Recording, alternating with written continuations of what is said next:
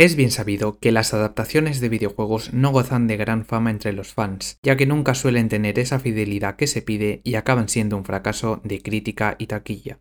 ¿Habrá sido el caso de Resident Evil Bienvenidos a Raccoon City? Acompáñame a escuchar lo que tengo que decir sobre esta nueva y polémica adaptación de la saga de videojuegos Resident Evil.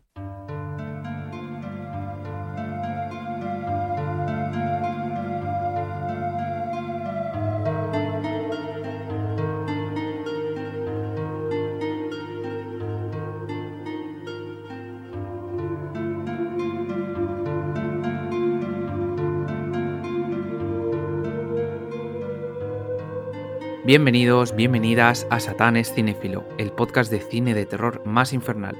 Yo soy Alberto Saurio, el súbdito favorito de Satán, y en este nuevo episodio voy a hablar de la recién estrenada Resident Evil Bienvenidos a Raccoon City, la nueva adaptación cinematográfica de la grandiosa saga de videojuegos de terror Resident Evil, perteneciente a la desarrolladora Capcom. Pero en esta ocasión haré la crítica acompañado de un amigo que no es podcaster, pero sí es un gran fan de la saga de videojuegos. Mario, bienvenido.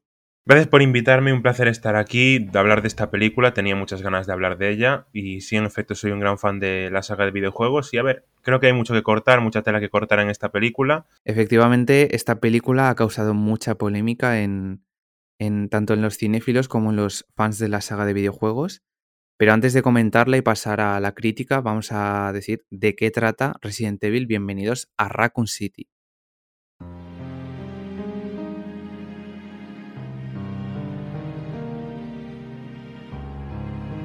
Después de ser el hogar del gigante farmacéutico Umbrella Corporation, Raccoon City es ahora una ciudad moribunda del medio oeste. El éxodo de la compañía dejó a la ciudad en una crisis, abandonada y con un gran mal preparándose debajo de la superficie. Cuando se desata ese mal, la gente del pueblo comenzará a cambiar, y un pequeño grupo de sobrevivientes deberán trabajar juntos para descubrir la verdad detrás de Umbrella y sobrevivir a la noche. En esta película tenemos dos historias paralelas. La primera historia está protagonizada por Claire Redfield, que es hermana de Chris Redfield. Eh, ellos dos estaban en un orfanato eh, ubicado en Raccoon City, el orfanato de Umbrella. Y Claire Redfield cuando crece abandona Raccoon City, pero vuelve ya que ha descubierto por unos vídeos de un tío random, que según yo entiendo no aparece en los videojuegos, ¿verdad Mario? En efecto, si yo no me he perdido mucho, en los juegos, que creo que no, no le veo correspondencia ninguna. Pues eso, eh, un tío random le dice a Claire que Umbrella está metiendo un virus en el agua y está infectando a la población y por eso está abandonando la ciudad de Raccoon City. Claire, digamos que tiene protagonismo, su historia sucede en la comisaría junto a Leon, que de este personaje ya hablaremos más tarde, y junto al jefe Irons, que es el jefe de la comisaría. Y por otra parte, tenemos eh, la historia en la mansión Spencer, con el equipo de STARS, que son los policías de, la comisaría, que se dirigen a la mansión ya que ha habido un ataque donde ha habido víctimas y no saben muy bien qué ha pasado. Estas dos historias se corresponderían, eh, los dos escenarios, digamos la mansión Spencer y la comisaría, se corresponderían a Resident Evil 1 y a Resident Evil 2. Eh, entonces las historias están entrelazadas. Lo que pasa es que no son las historias reales de los videojuegos, sino que han hecho su propia interpretación de lo que es el universo cinematográfico o la adaptación cinematográfica de, de la saga de videojuegos.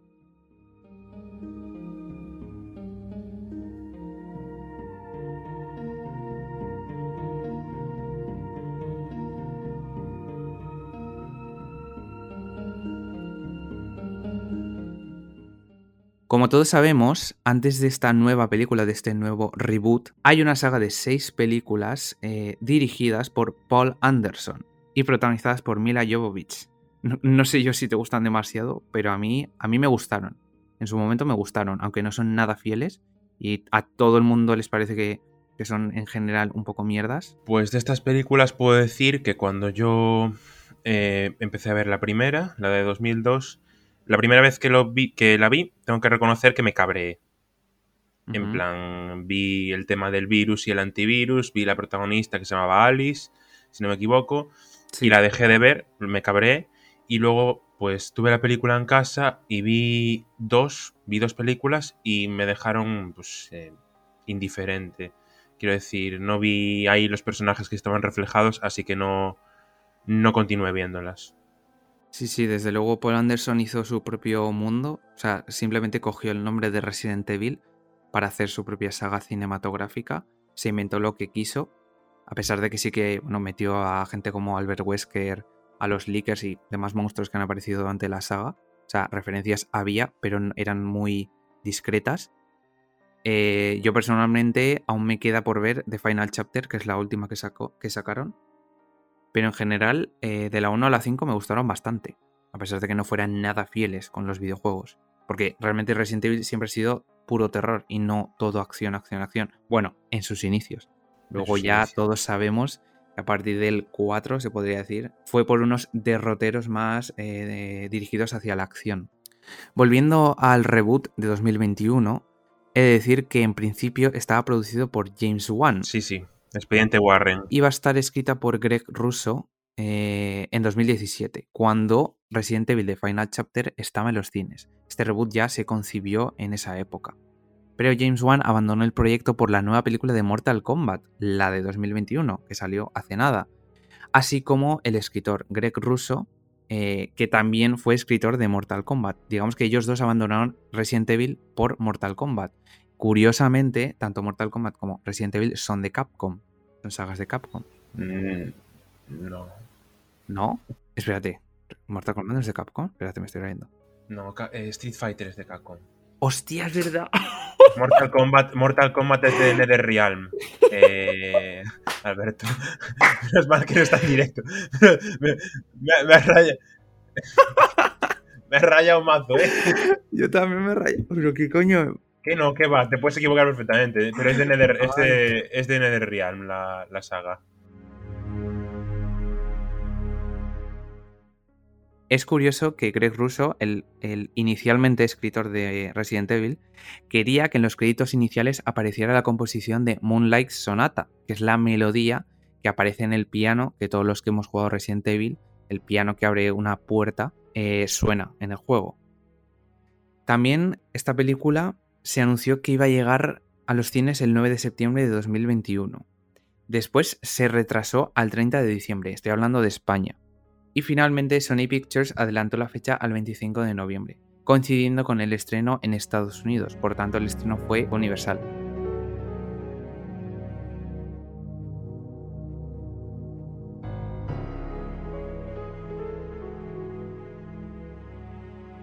Dentro de un rato hablaremos del equipo técnico de sus respectivas filmografías, pero antes de ello quiero hablar un poquito de los videojuegos para ponernos en contexto. Te quería preguntar, Mario, ¿cuál es tu experiencia con la saga de videojuegos Resident Evil? Que a los dos nos encanta.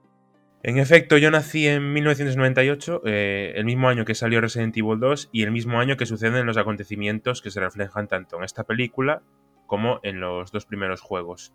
Eh, esta experiencia con la saga se remonta cuando yo era pequeño y tenía cuatro años y estaba en casa de un primo mayor que yo y tenía una PlayStation 1 y yo metí ahí el disco de Resident Evil 2 y disfruté un montón con cuatro años que tenía, muchísimo. Maravilla.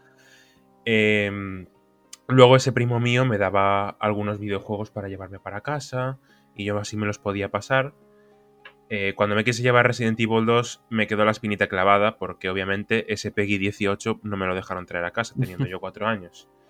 Entonces me quedó esa espinita clavada. Bueno, para quien no lo sepa, el Peggy 18 es la, el sistema de calificación de los videojuegos.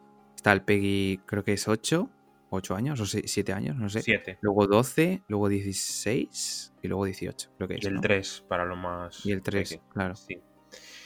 Y después, eh, poco a poco, fui probando algunos juegos, pero sueltos. Ya cuando fui creciendo un poco más, el 2, el 3, ahí fue cuando me vi un poco las pelis, ese momento que comentaba antes que, que me cabré, pero donde me puse serio, eh, serio con la saga, fue cuando se anunció el remake de Resident Evil 2, que fue una de las, una de las sorpresas más grandes que, que tuve en estos últimos años en videojuegos. Maravilla. Eh, disfruté muchísimo del remake el año que salió, en 2019 y al año siguiente, en 2020, dije, yo esta saga tengo que ponerme en serio con ella. y desde el principio del año, más o menos cuando empezó la pandemia, mm, concretamente, empecé a jugármelo todo por orden, desde Resident Evil 0 en adelante, volviéndome a jugar el 2 con la campaña de Claire en este caso. Y justo ayer, justo ayer coincide que terminé Resident Evil 8 Village. Entonces tengo la saga completa, cubierta, incluidos spin-offs y muy reciente toda la saga. Vamos, se puede decir que eres un auténtico fan de la saga, que te gusta muchísimo. Sí, me, me enamoro, sí, sí, total. En mi caso, eh, yo he jugado pocos, realmente. Empecé con jugando en la Nintendo DS al primero, pero nunca lo acabé ni nada porque me daba mucho miedo, que era una versión recortada. Luego jugué al 4 en Wii. Eh, la verdad es que mm, me gustó, pero no me gustó, no me gustó del todo porque los controles de Wii no me, no sé, no me convencían como para el juego que es. Y después ya en la pandemia eh, me pasé el 1 remake, que lo tenía en PlayStation 4, y después me compré el 2 remake también. Eh, bueno, realmente el 1 no es remake, es remaster. Remaster, para que no sepas, bueno, remastered es eh, actualizan los gráficos a mejor simplemente, y remake es que vuelven a hacerlo, pero sin, digamos, sin romper los esquemas de, del juego original. El 2 es un remake y como tú has dicho antes, eh, es un tremendo juegazo, un juegarrón.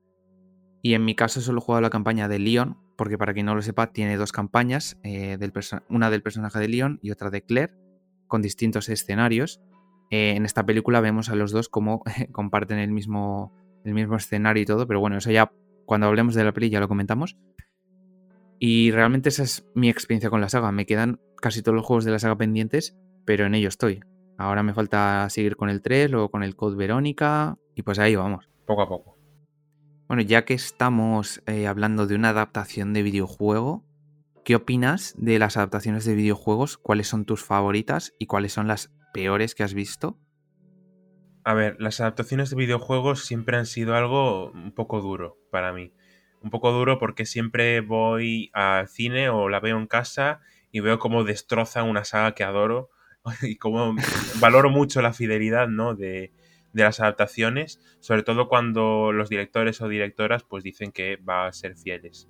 Eh, sin embargo, en los últimos años ha habido dos adaptaciones que me han gustado mucho y me han sorprendido, que han sido Sonic, la película de Sonic, que me ha sorprendido porque ha sido muy disfrutable, y también me ha sorprendido Detective Pikachu, me ha sorprendido Detective Pikachu, eh, positivamente. de lo demás, en general, eh, pues me suelen parecer películas que algunas son funcionales por sí mismas y me parece que podrían disfrutar las personas que no les gustan la saga de videojuegos en concreto o que no la conocen.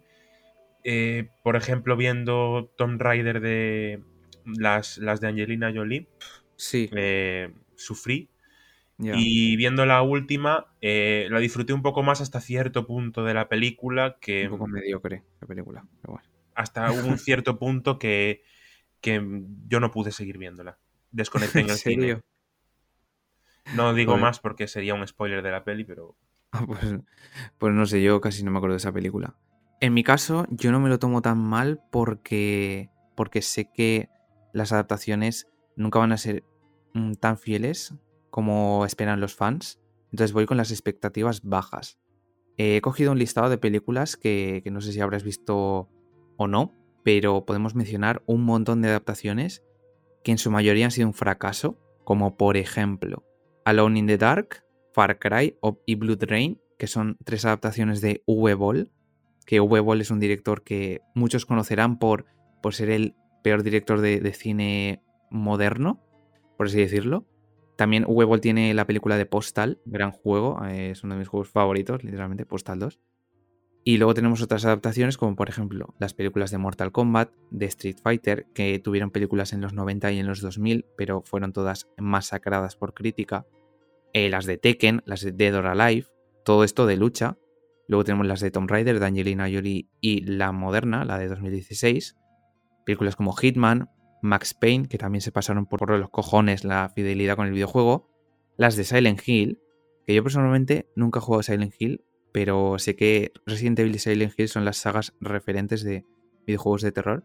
Luego tenemos Need for Speed, Assassin's Creed, Monster Hunter, Super Mario Bros., Doom, eh, en fin, un montón de pelis que en su mayoría todas eh, están suspensas por todos lados en crítica y en usuarios, o sea, fracasos absolutos, pero que realmente en taquilla no han sido fracasos, han tenido yo creo que más o menos éxito todas esas películas principalmente gracias a los fans. Y en mi caso, mis adaptaciones favoritas han sido la de Postal, de V-Ball, la de Sonic la película, que es buenísima. Y luego tenemos la de Dead Rising, que es otra saga de videojuegos de zombies. Y House of the Dead, eh, sé que esta película la odia muchísima gente, pero a mí me pareció bastante divertida. ¿Has visto House of the Dead? Porque telita Sí, eh, con esta película. Sí, sí vi House of the Dead. Sí. Madre mía.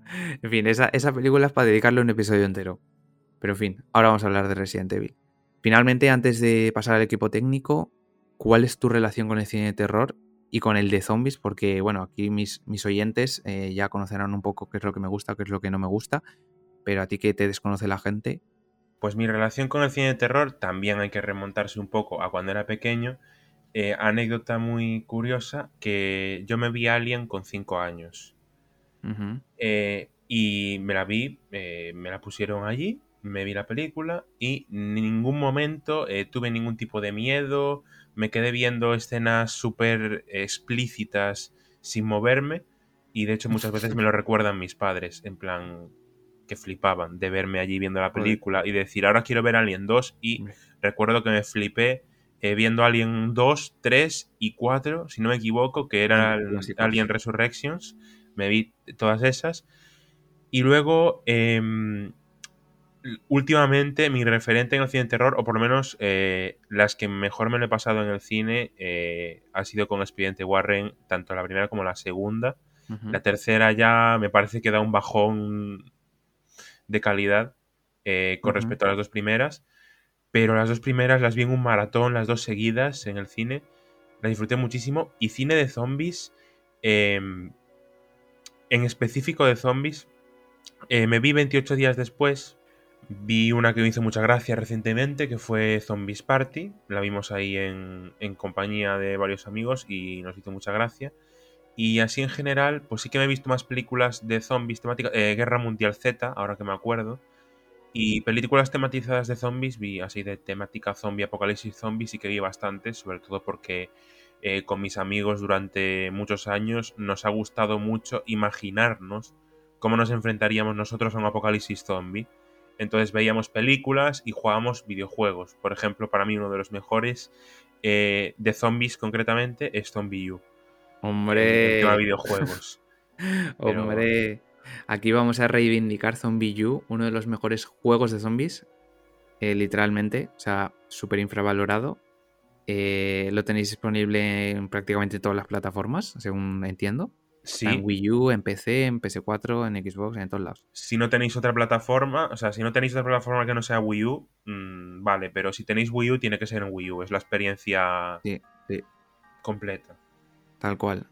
Y bueno, eh, me hace bastante gracia porque yo también iba a hablar de, de 28 días después y Zombies Party, que son de- dos de mis películas de zombies favoritas.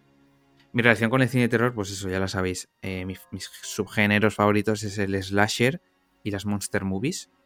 Eh, y como he dicho, 28 días después de Zombies Party, dos de mis pelis favoritas.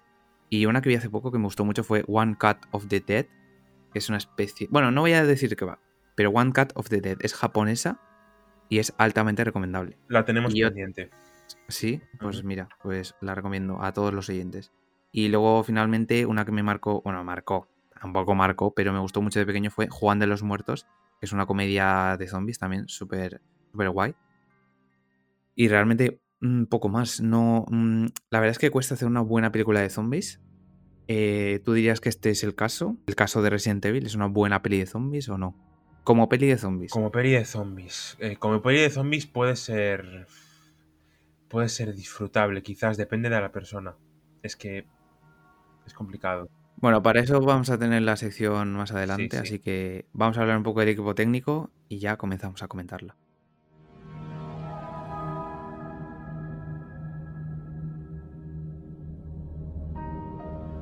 La película está dirigida por Johannes Roberts, que en su filmografía tiene A 47 metros 1 y 2.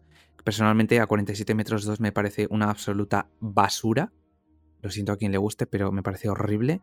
También tiene Los extraños, Cacería No- Nocturna, que es la secuela de Los extraños. Y La carretera de la muerte, que es una película de un pájaro asesino gigantesco cutre, que la verdad es que me gustó bastante de, de pequeño. Es curioso porque el hombre tuvo inicios con películas serie Z. Serie Z es peor que serie B, o sea, de mala calidad no, lo siguiente. Con películas como Hellbreeder, o El bosque de los malditos, que si buscáis información sobre ellas son como, bueno, pelis de terror mm, cutrísimas con notas infames por todo internet. Y también he de decir que es fan de la saga Resident Evil. Aparte de dirigir la película, ha escrito el guion, así que luego valoraremos si no sé si ha hecho una buena escritura o ha destrozado, ha destrozado la, ilusión de, todos los fans de la, saga de videojuegos. En el reparto tenemos a Calla Escodelario, que hace de Claire Redfield, en mi opinión, se parece bastante. Sí, desde luego, en, cuanto a física, físicamente es muy parecida, sí, desde luego. Sí, así es. Eh, esta mujer es principalmente conocida por participar en la serie Skins, que no es de terror ni nada, es un drama adolescente y es mi serie favorita, podríamos decir. Luego eh, ha hecho Infierno bajo el agua, que es una peli de cocodrilos asesinos, que es mediocre, y otra que es sobre Ted Bundy, llamada Extremadamente cruel, malvado y perverso. Después tenemos a la intérprete de Jill Valentine, que es Hannah John Kamen. Ha realizado películas como Tomb Raider de 2016 y Ready Player One. Tomb Raider es una adaptación del videojuego Tomb Raider. Sí, la adaptación del videojuego de 2013, que a su vez es un reboot. Entonces, como en la el videojuego fue un reboot, la película también. La película, hasta cierto punto, eh, hasta un punto en concreto, la iba disfrutando y le iba viendo similitudes, pero luego eh, se me nubló totalmente el juicio con, una decisión a mitad de la película. Y también vi Ready Player One, y esa la disfruté por todas las referencias y al mundo de los videojuegos en general, y la disfruté en el cine. Y también Hannah John Kamen destaca para mí porque da, la, da vida a, Ghost en Ant-Man y la Avispa, que es del universo cinematográfico de Marvel. También tenemos a Robbie Amell, que hace de Chris Redfield. Ha participado en películas como The Babysitter, La Niñera 1 y 2. Esas películas me gustan muchísimo, son de terror y desde aquí las recomiendo. Y he de añadir que es muy fan de la saga Resident Evil ya que en una entrevista dijo que él creció con los videojuegos y que para él eh, hacer el papel de Chris Redfield era como un sueño hecho realidad. También tenemos a Tom Hopper como Albert Wesker, que sinceramente no se parece demasiado a Albert Wesker físicamente. No, no, que no, ni personalidad ni nada, pero bueno. Que ha hecho, eh, ha participado en Juego de Tronos y en Terminator Destino Oscuro. Terminator, una saga que también me gusta bastante, sí. Sí, a mí la primera me gusta mucho, solo he visto la 1, pero bueno. Después tenemos a Ivan Joya, creo que se pronuncia así, que hace al personaje más polémico de, eh, de la película, que es Leon S. Kennedy, Leon Scott Kennedy. Ha participado en pelis como Zombieland, Mata y Remata. Y aquí he de hacer un inciso. Hace poco eh, bueno, Mario me comentó que el chico se ha quitado la cuenta de Instagram ya que le han hecho bullying por su papel, por su performance en esta película, ya que ha destrozado un poco al personaje original. Mm, me parece, mm, de verdad, la gente está mal de la cabeza. Efectivamente, desde aquí condenar por mi parte este tipo de actuaciones, porque por muy mal que se haga un papel, eh, es que cualquier tipo de acoso es condenable. En este caso, eh, además ha sido eh, el guion lo que ha destrozado el personaje. Entonces, tampoco es cuestión ahora de ir al guionista, pero que en cualquier caso, eh, lamentable absolutamente y creo que la gente no tiene límites. Cuando algo no le gusta, no sabe dónde parar. Simplemente deleznable. Después tenemos a Neil McDonough, creo que se pronuncia así, McDonough, que hace de William Birkin, eh, ha participado en películas como Carretera al Infierno, el remake, y Sonic la película. Es curioso, este hombre ha participado en dos adaptaciones de videojuegos. Después tenemos a Donald Logg, que se hace del jefe Irons. Eh, eh, este hombre tiene un montón de pelis. ha participado en Blade, en Zodiac, en Max Payne, en Tiburón 3 de la presa, que me gusta mucho esa peli, la verdad. Y en The Cloverfield Paradox, que es la tercera entrega de la saga de Monstruoso, que es otra saga de cine de terror, ciencia ficción y finalmente tenemos a Nathan Dales, que hace de Vickers y no tiene ninguna película destacable dentro del género, ni, ni de adaptaciones de videojuegos, ni nada por el estilo.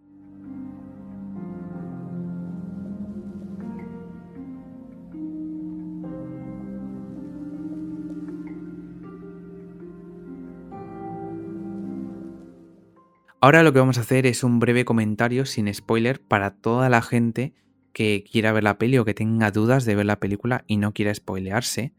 Así que, eh, Mario, bueno, tú como has dicho al principio, eh, quieres fidelidad pura. Y sabemos, y todo el mundo sabe, la haya visto no, que fiel no es del todo. Quiero fidelidad un poco dependiendo, ¿no? De lo que también me, muestre el tráiler, ¿no? Y de, según lo que me muestra en el tráiler, eh, regulo un poco las expectativas de la película. Como comentaste tú antes, yo a las películas de videojuegos eh, voy con las expectativas bajas, ¿no? Eh, cuando vi esta película anunciada, vi el tráiler y vi los comentarios del director diciendo que era fan de los videojuegos. Bueno, pues me subió un poco las expectativas y fui con las expectativas un poquito más altas igual eh, de las que las las que podría haberlas llevado. Em, y a ver, esperaba una peli un poco más fiel, entonces en ese sentido eh, no se cumplió, aunque sí que es verdad que eh, en el tema escenarios y recreación, absolutamente brillante y es un festival de referencias y que te te dibuja una sonrisa si conoces los juegos, mogollón de escenas, mogollón de planos en la película, te dibuja una sonrisa si conoces los juegos, sí. Sí, sí, o sea, yo creo que es una película mala. De todas maneras, es muy divertida. O sea, te gustan los videojuegos o no, yo creo que es una película muy divertida. A pesar de que mm, yo creo que también solo puede gustar a un pequeño nicho de mercado. Yo creo que en ese sentido, eh, a partir de cierto punto de la película, yo eh, cambio el chip cuando veo lo que estoy viendo ya y empiezo a analizar, y digo yo, a partir de este momento de la película, yo me la tomo como una parodia. Y desde ese momento te ríes, te hace gracia y disfrutas de las referencias. Entonces también es un poco como regules lo que estás viendo según el feedback de la película. La, la, película te tira unas escenas y tú cambias el chip. Tú ibas esperando una adaptación fiel por lo que habías oído por comentarios y pues cambias el chip y puedes disfrutarla en cierto modo y yo ya digo, porque a partir de cierto momento dije, esto es una parodia.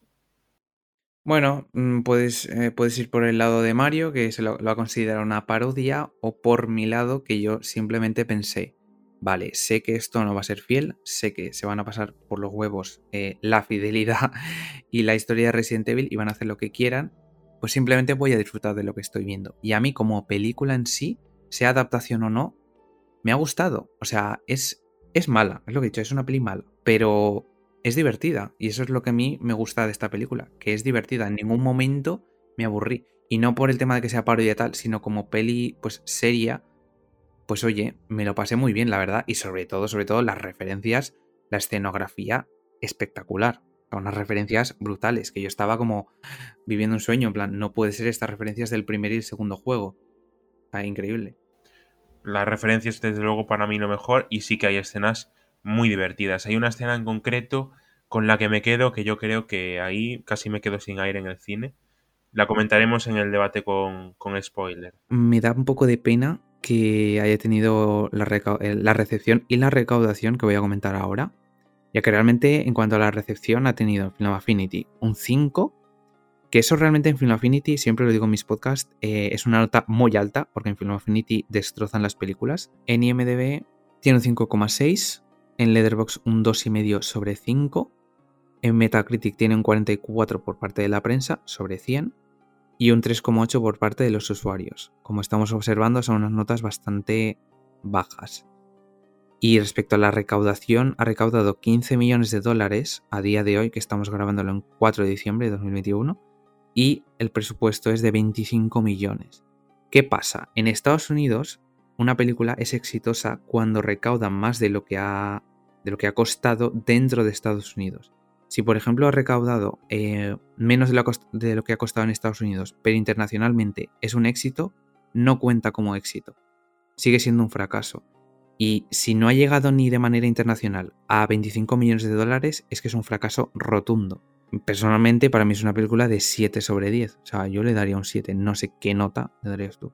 Pues yo, haciendo balance entre referencias y entre que al final, pues no es una película que, saliese diciendo que me aburriese, pues un 5, 5 y medio quizás para mí. La recomiendo, sobre todo, la recomiendo a los fans, en serio. Si sois fans, eh, os recomiendo la película. Solamente por el festival de referencias. Porque como un festival de referencias como ese, eh, no os lo vais a encontrar en las, en las anteriores. Así es como dices, es un festival de referencias tiene una escenografía súper fiel a los videojuegos, o sea, es literalmente la mansión Spencer y la comisaría tal cual se ven los videojuegos. Por tanto, es bastante emocionante para los fans ver eso en la pantalla grande. Así que si sois fans de Resident Evil, no dudéis en verla porque os vais a divertir. Si os lo tomáis como parodia, pues oye, pues bien por vosotros. Y si, os, y si os lo tomáis como una película seria, como lo hice yo, pues también la disfrutaréis. De las dos, modos, de las dos formas la vais a disfrutar. Así es. Dicho esto, vamos a desgranar la película, destriparla y hablar abiertamente con spoiler y a comentar por qué a mí me ha gustado, por qué a ti te ha parecido una parodia y vamos a intentar descubrir por qué ha sido un fracaso.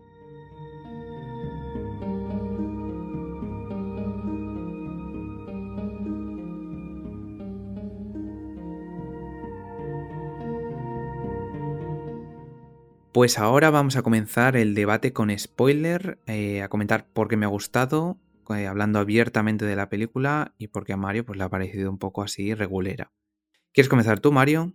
Sí, puedo empezar por, por el principio de la película, que abre con, con, el orfanato, que es un escenario que está en el juego, efectivamente, en Resident Evil 2, en la historia eh, de Claire, ¿verdad? En la historia de Claire, está en Claro, historia porque yo, como he dicho al principio, solo jugué la de Leon y no tenía ni idea. Yo pensaba que se lo habían inventado. Se ve que no, que el orfanato existe realmente en el videojuego.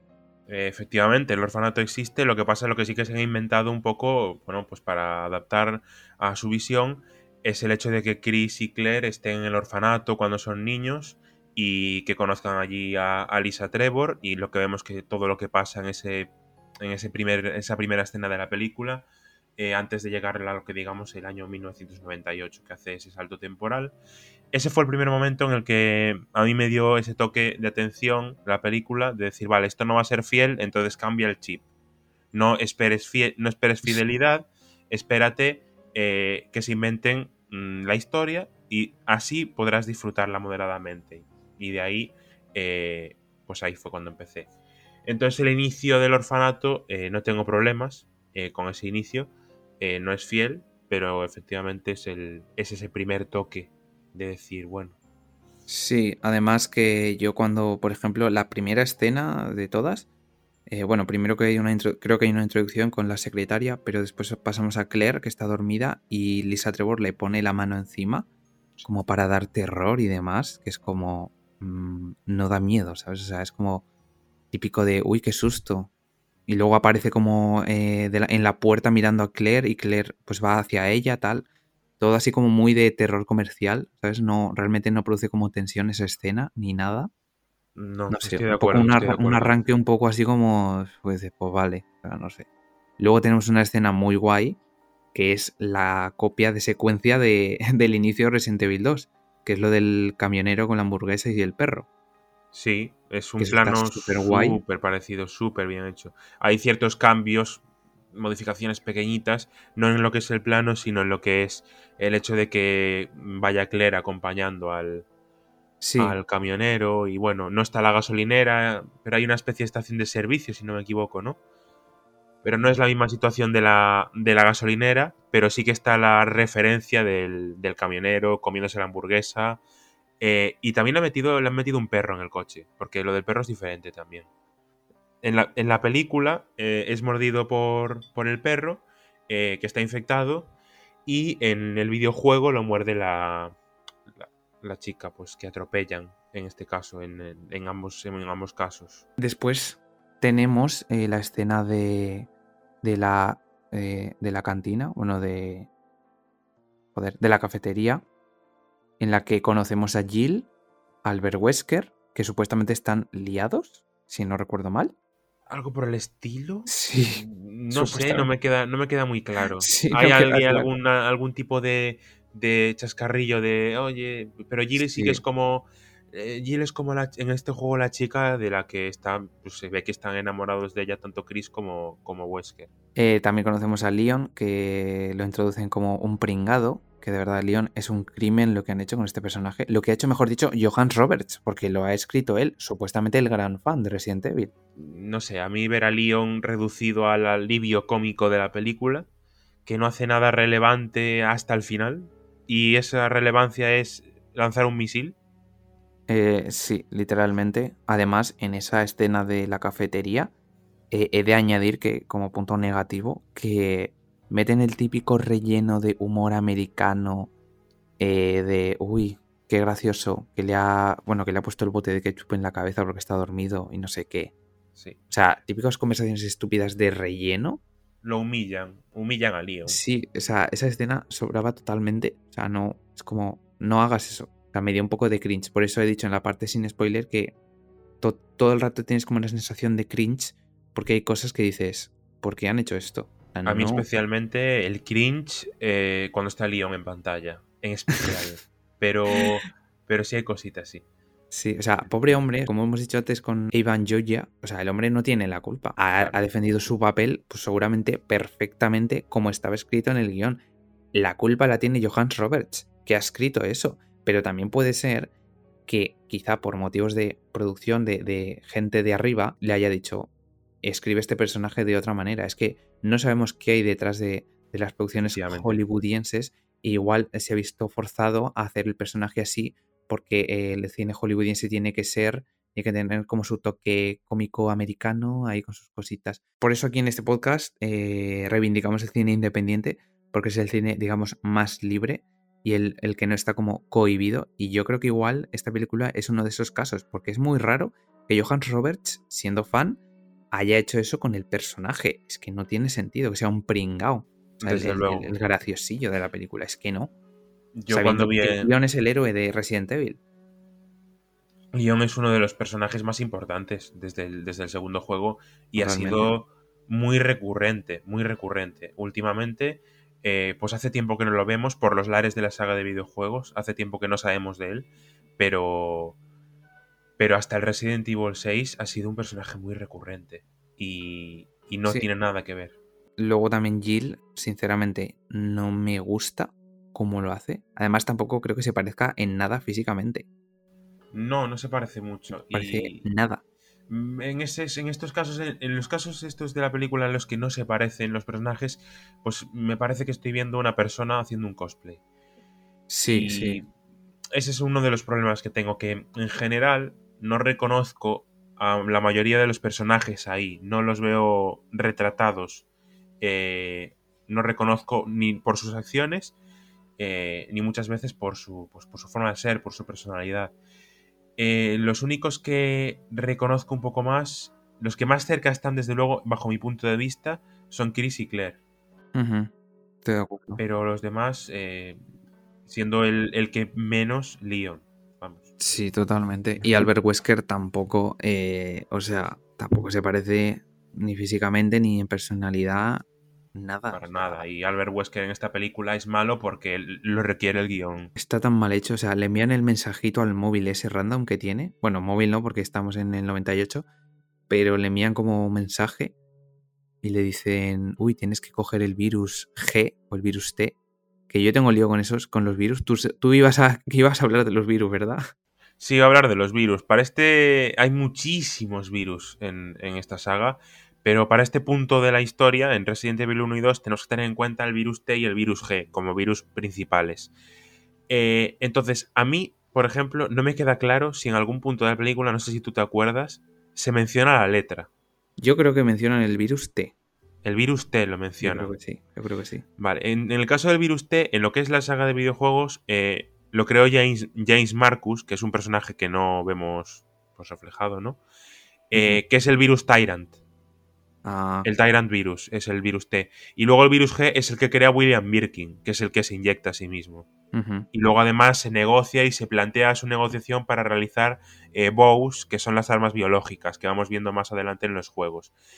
Entonces, en este caso, eh, el virus T, sobre todo, al ser el virus Tyrant, pues te puedes imaginar, eh, es el virus causante de dos personajes, por así decirlo, o dos armas biológicas que están totalmente ausentes en esta película, que son eh, Mr. X y Nemesis. Pues sí, como estaba diciendo, se ve que otra empresa le ha ofrecido dinero por el virus. Entonces Wesker intenta robar a Birkin esas muestras del virus. ¿Cómo empieza a estallar todo?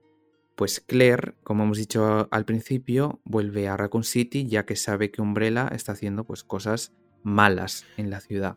Y entonces... Claire llega a la comisaría eh, montada en la moto de su hermano, que se la coge de su casa, porque antes ha, ido a visitarlo a su casa para, para hablar de, de, lo que ella piensa que va a pasar o lo que está pasando en, en Raccoon City. Y en ese momento tenemos la escena de eh, Claire, no me cojas la moto. Y Claire lo que hace es automáticamente cogerle la moto eh, e ir hacia la, hacia la comisaría. Entonces, Claire, cuando llega a la comisaría, convive con Leon y con el jefe Irons, ya que cuando empieza a estallar toda la epidemia eh, del virus, por así decirlo, el jefe Irons deja a Leon a cargo de la comisaría. Entonces, Leon y Claire tienen que sobrevivir a, esa noche. Eh, bueno, más o menos estamos contando un poco eh, el arranque de la película. Y realmente, a pesar de que me haya gustado, hay muchas cosas negativas. Por ejemplo, eh, creo que es un terror basado en los jumpscares, en el recurso de dar sustitos. Y no hay tensión. O sea, realmente la tensión brilla por su ausencia. Totalmente de acuerdo. No hay ningún momento en el que haya estado con esa tensión, sobre todo que te genera el los Resident Evil 1 y 2. Eh, especialmente el 1 con las cámaras fijas, en ningún momento tienes esa tensión. Sí, o sea, podrían haber hecho también esta referencia con la cámara fija, por ejemplo. Eso hubiera sido brutal. Y, pues no lo han hecho. Pero es lo que he dicho, la tensión brilla por su esencia. O sea, la escena de Chris con los fogonazos, que está luchando en la mansión Spencer contra zombies y demás, eh, no se ve nada, o sea, se ven fogonazos. como está disparando los zombies, pam, pam, pam, pam, pam, y no se ve nada. Mi comentario al respecto en la sala vacía en la que estábamos fue ataque epiléptico. Eso fue mi, comentario al respecto. No sé por qué lo he hecho así, Johannes Roberts, pero no queda bien. Otra de las incoherencias que también veo, de las cosas que están mal hechas, es cuando Leon eh, no escucha la explosión del camión. Cuando el camionero pues eh, le muerde el perro y se empieza a convertir, se, se estrella contra la comisaría y Leon está escuchando música no oye la explosión, pero sí oye el disparo. Al zombie que entra, que esa escena de cuando entra el zombie lleno de fuego, le ponen una música eh, totalmente comédica, o sea... Sí. Que dices, yo me quedé en plan, what the fuck. Pues esa escena la sensación de cringe, o sea, fue como, no puede ser. Esa escena que comentas ahora del zombie entrando en llamas con esa música, fue cuando me dio ese ataque de risa histérica en el cine. de risa histérica de decir que estoy viendo, ¿sabes? Y me, entró totalmente un ataque de risa histérica de, hiperventilar y decirle al amigo con el que estaba viendo la película, ¿qué estamos viendo? es que, es que no sé, o sea, fue tan random, ese momento de verdad, fue tan random. Eh, y no sé, es que no sé cómo valorarlo. O sea, es que entre me gustó y no me gustó. O sea, fue tan random que fue como, bueno, pues oye, mira, ya, ya mm, de perdidos al río, ¿sabes? En plan, mira, te lo acepto, ¿sabes? Totalmente aleatorio. Otra de las. Tú comentas incoherencia, ahora que has comentado una incoherencia sobre que Leon no escucha la explosión de un camión enorme y escucha un disparo. Eh, otra incoherencia súper grande es este hombre, que no hemos hablado todavía de él, el hombre eh, que lo sabe todo. Que sabe todo lo que va a pasar en, en eh, Raccoon City. ¿Quién? El que le manda los ah, vídeos a, el que le manda los vídeos a Claire. Tengo lagunas, ya tengo lagunas, sí, sí, sí. Eh, sí, sí. El, hombre que le manda los vídeos a Claire, que o yo me perdí mucho en Resident Evil 1 y 2, que me los he jugado más de tres veces cada uno. Eh, creo que es muy complicado. Yo creo que este personaje no tiene correspondencia en el videojuego, creo que se ha inventado para, para la película. Este personaje que todo lo sabe y que todo lo entiende y que todo lo sabía. Eso es un recurso que eh, utilizan los malos guionistas para explicar cosas de la historia que no puede explicar a través de un lenguaje audiovisual. Pero bueno. Pues hay una parte que, es muy parecida a esta parte que me comentas tú, que comentas tú de Leon. Eh, este personaje está encerrado, si no me equivoco, eh, en una celda abajo en la comisaría, en la parte de abajo. Sí. Y está encerrado con una persona que está infectada, que está a punto de mutar por el virus. Y Leon llega allí y esta persona, que a mí no se me ha quedado el nombre, yo lo siento mucho, me resulta completamente indiferente, eh, le dice a Leon que le abra la puerta de la celda para salir de allí, porque está, tiene al, zombie mutando, lo va a morder, lo va a morder allí. Y, y, y, Leon le da Perdona que te corte, eh, es que ya lo, lo vamos a resumir en eso. Esa escena no produce nada de tensión, porque sabes que efectivamente el zombie se lo va a comer y no va a llegar a tiempo. Pero es que además el personaje es un normal. Sí, además, es Además, el normal. personaje es un normal, porque Leon le da el arma. Y el tío se queda con el arma en la mano, esperando, apuntando fuera de la celda, en plan, Leon, dame la llave, en lugar de meterle tres tiros en la cabeza al zombie. Yo estaba muriéndome, pero de, de espasmos, de, de- de qué mierda es esto, pero dando tumbos en la, en la butaca, y mi amigo también estaba dando tumbos en la butaca diciendo, pero pégale tres tiros en la cabeza, tienes un arma, dispárale tres veces, pero no. Voy a esperar a ver si Leon me da la llave, y justo cuando la toque, el zombie me va a morder. Porque al otro lado de la cámara estaba Johannes Roberts diciendo, no, necesitamos que te muerda. Espérate, ¿eh? Es que, o sea, a mí eh, de esa escena me hizo muchísima gracia, que no sé si tú lo viste en español o en versión original, eh, pero yo la vi en versión original y le dice, cuando le coge así como, que le dice, sácame de aquí, no sé qué, le dice, you, eh, le dice, you boy band wannabe. Y en español le dice... En español le dice algo como tu Boy Scout o algo así, le dice. Algo, algo así, algo así le dice. Es que no había versión, no había Ah. voz en mi, en mi cine en este caso. No, no, pues sí, o sea, boy band wannabe, y yo dije, no puede ser. O sea, o sea eso me hizo muchísima gracia. Plan, ese, ese, ese chiste, ese gag me hizo mucha gracia, la verdad. Pero vamos, que el único gag que me hace gracia de, de la película. Bueno, y el del zombie entrando lleno de fuego, que eso es bastante, bastante random. Pero en fin, Aleatorio. sí. Eh, luego también tenemos el CGI, que, a ver, está bien, ah, aunque mucha gente dice que es, es malo, pero hay que tener en cuenta que tiene 25 millones de dólares de presupuesto y que tampoco Sí, a ver, 25 millones es una producción, pues eh, tampoco tengo yo mediana. mucho conocimiento, pero sí, va a decir de medio, así Pues medio ver. tamaño y tal. Yo diría que a- mm, menos de 30 es como mediana y más de 30 ya empieza a ser más, más tocha, ¿sabes? Así que en ese sentido, siendo una producción mediana, yo creo que el CGI está bien.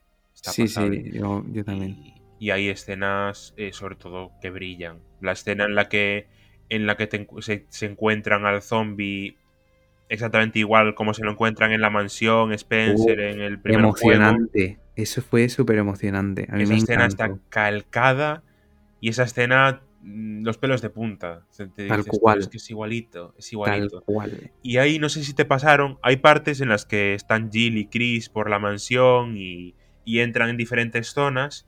Y yo estaba ahí mirando la película y decía, Jill, rompe ese jarrón, que hay munición ahí. Porque el escenario está muy bien hecho y reconocía ahí el momento, eh, el sitio en el que estaban y dónde hay munición escondida, dónde hay... ¿Sabes? Eso Madre mía, es que, es que, es que la- iba justo a comentar lo, eh, lo de la escenografía y el presupuesto, relacionar ese presupuesto con, con puesta en escena, ya que eh, Capcom dio planos eh, a la producción para construir esa mansión y esa comisaría. O sea, realmente han construido de cero esos escenarios eh, y los han representado, vamos, eh, al 100%, o sea, perfectos. Ahí se nota el cariño. Ahí es donde se nota todo el cariño por la saga, sobre todo en, esa- en ese apartado. Sí, sí, desde luego. Más cosas a comentar. El monstruo final, el monstruo de- del tren, eh, Sí. según. Yo no sé si esto es de la historia de Claire o qué, pero eh, la cara no se parece demasiado al del bicho No, original, o soy no, no, no. Le cambian la cara. ¿no? No se parece, no. La primera. La primera, la primera versión, porque ya sabes que Birkin a lo largo de Resident Evil 2 va pasando por 40 fases. Sí. Fase 1, fase 2, no sé qué, se transforma 500 veces hasta cada vez más grande. Eh, entonces, lo que es la primera versión, su primera mutación cuando se inyecta el virus y se enfrentan a él en los laboratorios, esa es bastante Sí. parecida. Es parecida, pero los ojos podían haberlos puesto más brillantes porque, en mi opinión, eran como muy oscuros. O sea, en el juego yo los recuerdo que brillaban bastante. Sí. Y, y tampoco le dan tanto prota- protagonismo al hecho de que lo tienes que derrotar disparándole a los ojos. O sea, sí, que en el tren le dan en, en los ojos, que se ve, pero en la primera versión, o sea, la primera mutación, es como que se lo cargan enseguida. Sí. Y la segunda mutación es la que no se parece nada. No se parece absolutamente Sí, nada. Nada, nada. Es una mutación totalmente distinta. Parece, yo Pero- que sé, Venom o algo de eso, es que no sé. Hablando, hablando de partes, con- o sea, así ahora que estamos hablando de esto, de este tema, eh, una parte positiva, totalmente positiva, es la aparición del Licker, que es igual. Sí, eh, está súper guay. Lo que El pasa es que dura muy poco. igual. Dura poquito, Bueno. pero el Licker es igualito. Sí, sí, sí, eso está guay, eso está, está muy guay, la verdad. O sea, es que cada vez que aparecían los monstruos y tal, era como, uff, qué maravilla. O sea, por eso, por eso a mí me está gustando, porque realmente era como todo el rato en plan fanservice, fanservice. A pesar de que el guion, pues eso, pues hayan hecho lo que les dé la, les dé la gana, yo me estaba divirtiendo lo que no está escrito. la Sí, yo verdad. también, me, yo también me divertí, me reí O sea, mucho. que- ya, ya veo, ya. En Sí, fin. eh, yo me reí mucho, en serio. Y ah, me lo pasé muy bien con las referencias. Y una vez cambias el chip, pues la disfrutas de otra forma. También creo que le falta epicidad. Es decir, el final está como muy eh, apresurado. O sea, podían haberlo hecho mucho más épico. Eh, sí, sí, estoy totalmente de acuerdo. De hecho, cuando la película acabó y salió el título al final, Sí. estábamos solos en la sala y yo grité, ¿ya? Así. Así grité en la sala. Porque fue súper apresurado. eh, bombardearon en plan. El guion requería bombardear, bombardear Raccoon City. Sí, Entonces y la vaca. bombardearon. Lo de la vaca. Y lo de la vaca. Hay una vaca, es totalmente random. Es en plan, hay una vaca. Y es. eh, valoración. Valoración de la película, la vaca sobre 10. O sea, no. Por eso, por eso digo que es una peli mala, porque, a ver, es que le faltan muchas cosas, da mucho cringe y de demás, pero es que es como guilty pleasure, ¿sabes? En plan, me Sí, gusta, pero me parece una mierda. O sea, de verdad, es mala. perfectamente. Es que, claro, yo sueño con una adaptación eh, que pueda cambiar ciertas cosas, Tensa, sea épica y que sea fiel y que pueda haber una peli dedicada a la mansión, otra peli dedicada a Resident Evil 2 y otra peli dedicada a Resident Evil 3. Porque Jill allí, Jill, este personaje de Jill de esta adaptación cinematográfica, no tiene ningún tipo de, de- de desarrollo Sí. como el que tienen los videojuegos. Porque en, en Resident Evil 1 tiene todo su desarrollo en la mansión. Por cierto, oportunidad perdida de hacer la referencia de Jill Sandwich en, No. en la mansión. Mm, mm, te equivocas. ¿Cómo me equivoco? Porque te equivocas. Y yo tampoco lo sabía. eh, bueno, con el. Preparando este episodio, eh, me he enterado de que en la escena de la cafetería hacen nada más. eh, comienza a hablar Jill, la referencia a Jill Sandwich. Yo no me enteré de eso. En serio, Pero yo sí. tampoco me enteré. Yo no me enteré de eso. Claro, porque yo me esperaba. Claro, pues no. Pues mira, fíjate. también la referencia de. La referencia de eh, los tiburones y la serpiente. Que se ve que lo comentan y le dice: ¿Qué prefieres? ¿Morir eh, comido por una serpiente o por tiburones? Eso también lo, lo dicen. Lo que pasa es que es como tan. No sé. Sí, yo no me pues acuerdo. pero Yo las. sí. Total. Como la referencia y el sándwich me la estaba esperando en la mansión, pues supongo que la pasé por alto. Ya, puede ser. puede Totalmente. ser. Pero sí, a Jill le falta todo ese desarrollo en la mansión. Y luego el personaje de Jill, donde más desarrollada, donde más la ves desarrollarse, es en Resident Evil 3. Y todo eso lo hemos perdido. Esta, esta película, pues deja la puerta abierta a una secuela. Pero el personaje de Jill no se va a desarrollar absolutamente nada igual. Porque Jill, como sabréis los que hayáis jugado, después del accidente en la mansión, se queda traumatizada. Y eso todo se ve en Resident Evil 3. Y no quiero hacer muchos spoilers porque eh, no lo has jugado todavía, el tercero. No. Pero, pero ya los, los que hayáis jugado el tercero ya sabéis todo lo que pasa allí en ese juego. Y todo eso lo hemos perdido porque Raccoon City ya no está en el mapa. Otra cosa que añadiría es la inclusión de Annette Birkin y Sherry Birkin, que están ahí de decoración, porque de otra cosa no, la verdad. Esporádico. Annette Birkin, que bueno, en, en el 2 realmente eh, en la parte final eh, le estás como persiguiendo en la zona esta de las alcantarillas y demás. Y aquí en la peli es como hace de madre indefensa, no científica, Efectivamente. se la inventan, o sea, Sí, han cogido el nombre del personaje y bueno, a ver, entiendo que no puedes, tal y como lo han hecho, que hay algo que no hemos comentado, que han juntado el accidente de la mansión en la misma noche que el desastre de Raccoon City. sí. Y eso en el canon de la saga está separado por tres meses.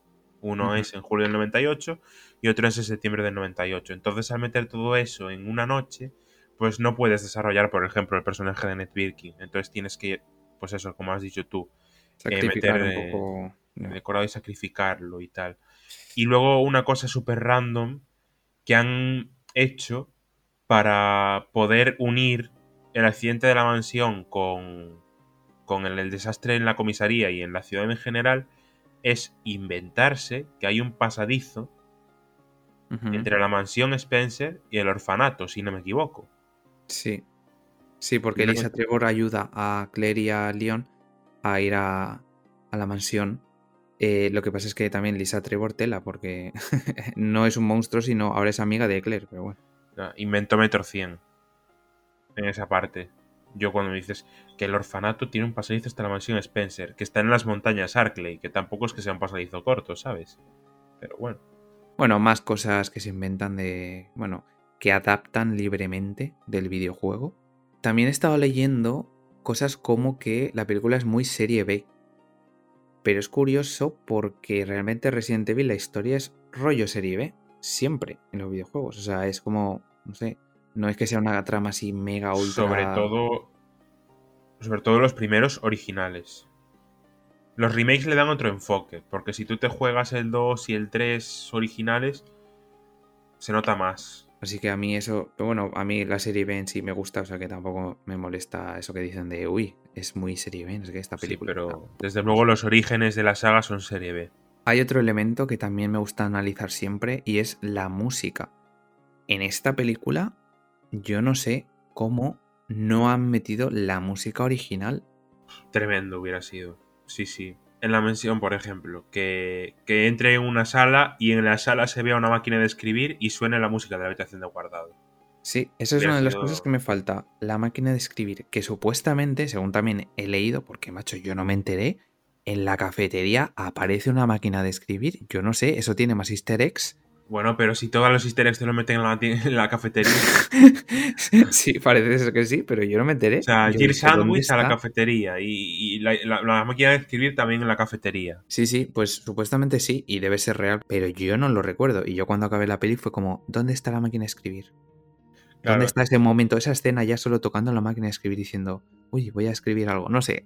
También es por lo que por lo que comentábamos de anteriormente que, que la máquina de escribir que pueda estar no solo que esté sino que se aproveche para entrar en una sala que se vea que está y que suene la música de la sala de guardado ahí Ya te ganas una, una ultra referencia Eh, hablando de referencias por cierto la referencia de cuando está Claire en la casa de Chris y le escribe un zombie en la en la en la puerta Itchy Tasty.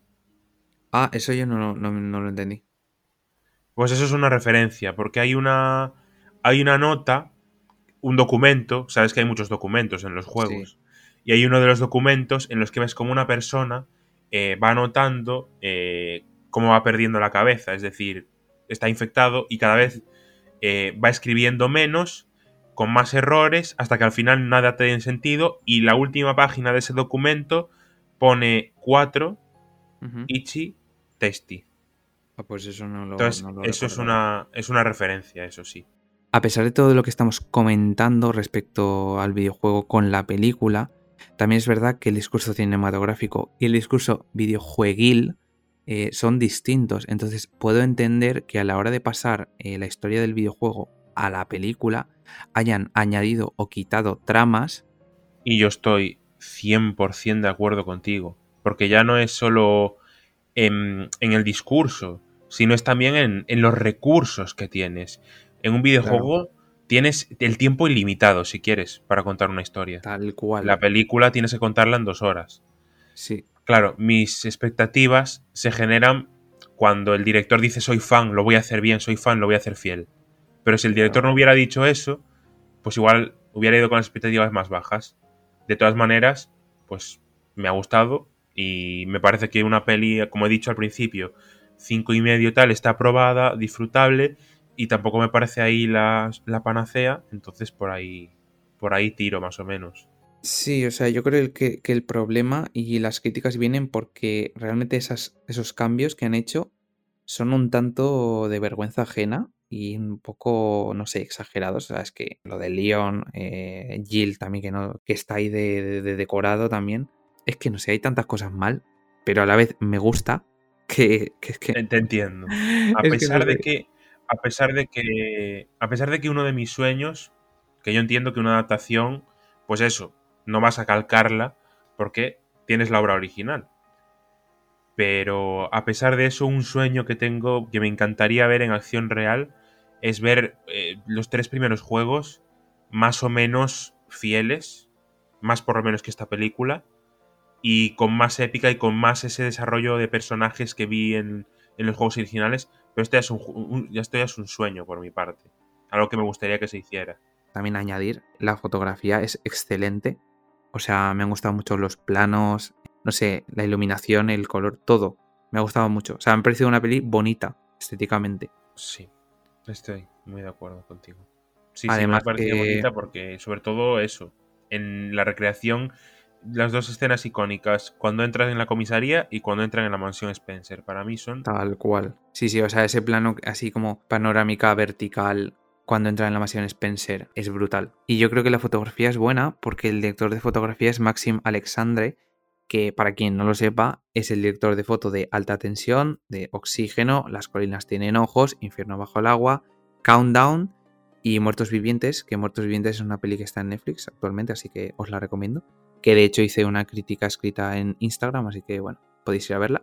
Y ya para ir acabando, este debate con, spoilers, he de añadir que Robbie Amell ha mencionado en una entrevista que Johannes Roberts tiene la idea de continuar la saga eh, adaptando Code Verónica. Así es, Code Verónica y también Resident Evil 4. No sé si quiere hacer, como has, como has dicho tú, mm, una adaptación del 3 también o qué. A ver, una adaptación del 3, como dije anteriormente, es difícil porque Raccoon City no está, ya ha sido borrada del mapa y adaptar el 3 necesitas Raccoon City. Pero, pero sí tiene sentido por eso que se pase a Code Verónica y que se pase a Resident Evil 4. Mi mayor miedo quizás sea Resident Evil 4 porque Resident Evil 4 con ese Leon... sí. Bueno, porque es que Leon es el protagonista central, principal y único de Resident Evil 4.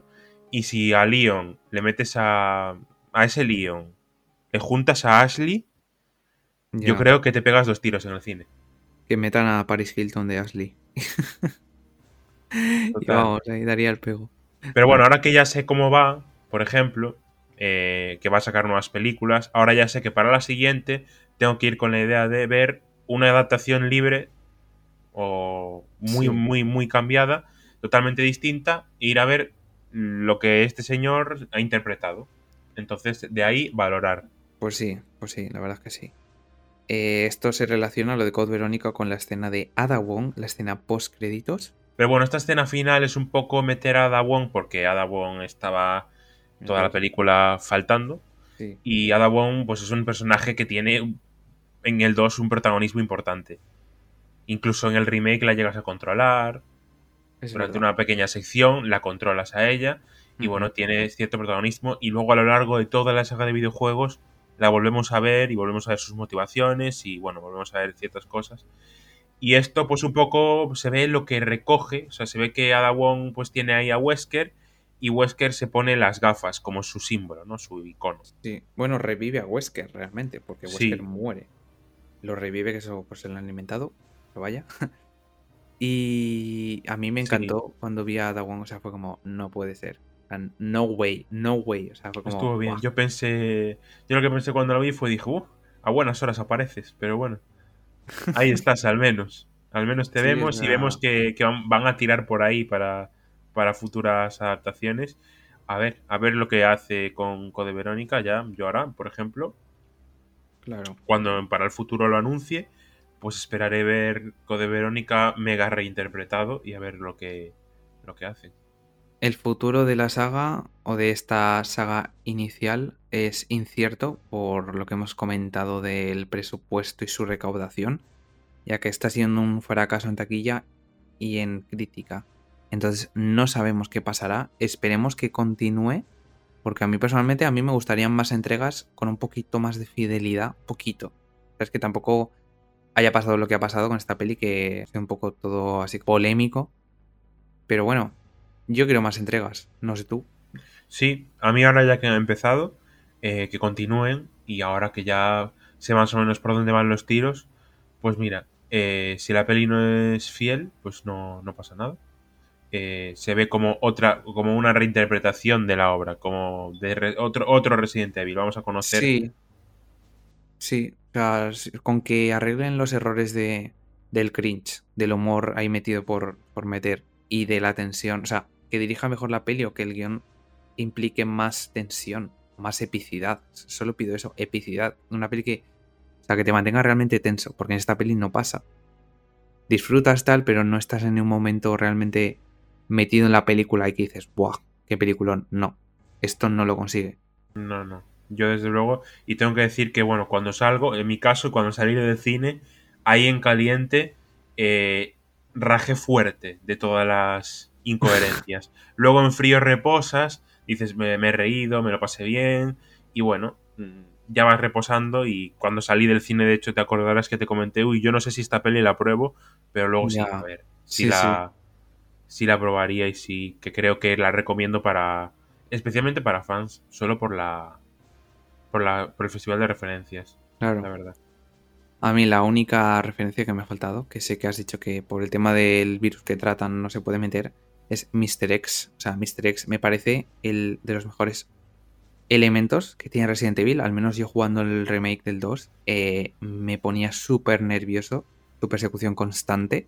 Sí. O sea, para mí el juego empieza a, aumentar la tensión por mil cuando aparece Mr. X. Totalmente. Yo no me lo esperaba para nada, o sea, no sabía nada, literalmente. Y dije, no puede ser que este tío esté persiguiéndote todo el rato y está persiguiendo todo el puto todo rato. el juego. Y es increíble. Sí, está muy bien hecho. Es, espectacular. Y no está en la peli. O sea, ojalá hubiera estado en la peli. Es que a Mr. X lo manda Umbrella para, para, la comisaría. Básicamente lo mandan para borrar del mapa a toda la gente que haya visto eh, pues lo que pasa con el virus, ¿no? A toda la gente que tenga conocimiento de lo que pasa eh, de lo que está pasando con el brote del virus y demás, y mandan a la comisaría a Mr. X y mandan a la ciudad a buscar a los Stars a Nemesis. Que pasa todo un poco en paralelo. No sé si sabes que Resident Evil 2 y 3 pasan prácticamente en la misma noche. Mm, no lo recuerdo ahora mismo, pero bueno, dentro de poco espero jugar vas a jugarlo, sí. que vas a jugarlo. Tengo muchas ganas, la verdad. El 3 ya dentro, hablando, de, hablando de adaptaciones, dentro de la propia eh, saga de videojuegos, el 3 eh, se toma más libertades para eliminar cosas del original, del 3 original. Pero lo demás sigue igual, ¿no? Entonces, el 3 yo creo que... O sea, el 3 es muy disfrutable, pero... Eh, Nemesis es más... El remake del 3 es más como eh, Nemesis es más como muy scripteado, ¿sabes? Sus encuentros. No es. No. No es Mr. X en ese sentido. Aunque es mucho más poderoso, pero bueno. Y en fin, respecto a la película, ¿tienes algo más que añadir? Pues respecto a la película, aparte de lo que ya he dicho, pues poquito más. Podríamos meternos pues, en lo que es la corporación Umbrella, cuáles son las motivaciones, cómo han cambiado y los virus que ha desarrollado. pero es que eso es meterse eso es meterse en, hablar de canon profundo. Sí, y bueno, como estamos analizando la peli que lo trata de manera superficial, pues Tampoco vamos a meternos en eso, efectivamente. Claro, así, así lo ha tratado la peli de manera superficial, pues oye. Yo la verdad es que no tengo mucho más que añadir. Me ha gustado la película, o sea, cuando acabé, la peli fue como, vale, mm, me ha gustado, estoy mal de la cabeza, no lo sé, pero me ha gustado. me ha gustado. sé que va a ser horrible para todo el mundo, pero a mí me ha gustado. Yo como dije, cuando acabé salí rajando un poco, pero luego reposas y bueno, la valoras más un poco reposada. Pues sí, así que nada, eh, si os gustan los videojuegos, totalmente recomendada. Si no os ha gustado o si os ha gustado, comentadlo en mis redes sociales, en el perfil de Spotify, en iBox. También si estáis en Anchor podéis enviar notas de audio y compartir vuestra opinión. Y no sé, Mario, ¿quieres comentar algo? ¿Quién quieres que la gente te siga en algún sitio? Porque ya estamos acabando la crítica. Pues si queréis, si os interesan sobre todo el mundo de los videojuegos y también alguna nota que puedo poner alguna película, hacer un comentario breve, me podéis seguir en Twitter, arroba Nintendero Mario, y en mi canal de YouTube, que es eh, Mario Nintendero, dentro de poquito, no sé cuánto, pero este mes, voy a subir un análisis del Resident Evil 8 para las personas que estéis interesadas en el 8, en el Village, porque me ha parecido un juego trascendental para la saga, muy trascendental, muy importante. Entonces dentro de poco voy a subir un análisis al respecto. Y poco más, poco más allá de eso, para seguirme, pues esas dos cositas. Pues ahí queda.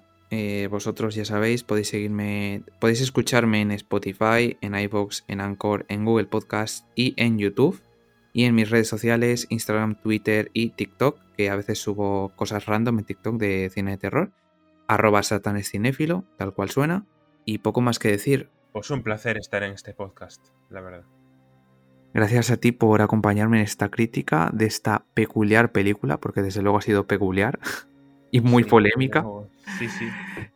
Y lo dicho, si os ha gustado, si no os ha gustado, comentádmelo y nos vemos en el siguiente episodio. Muchas gracias Mario. A ti. Y nos despedimos. Hasta luego. Hasta luego.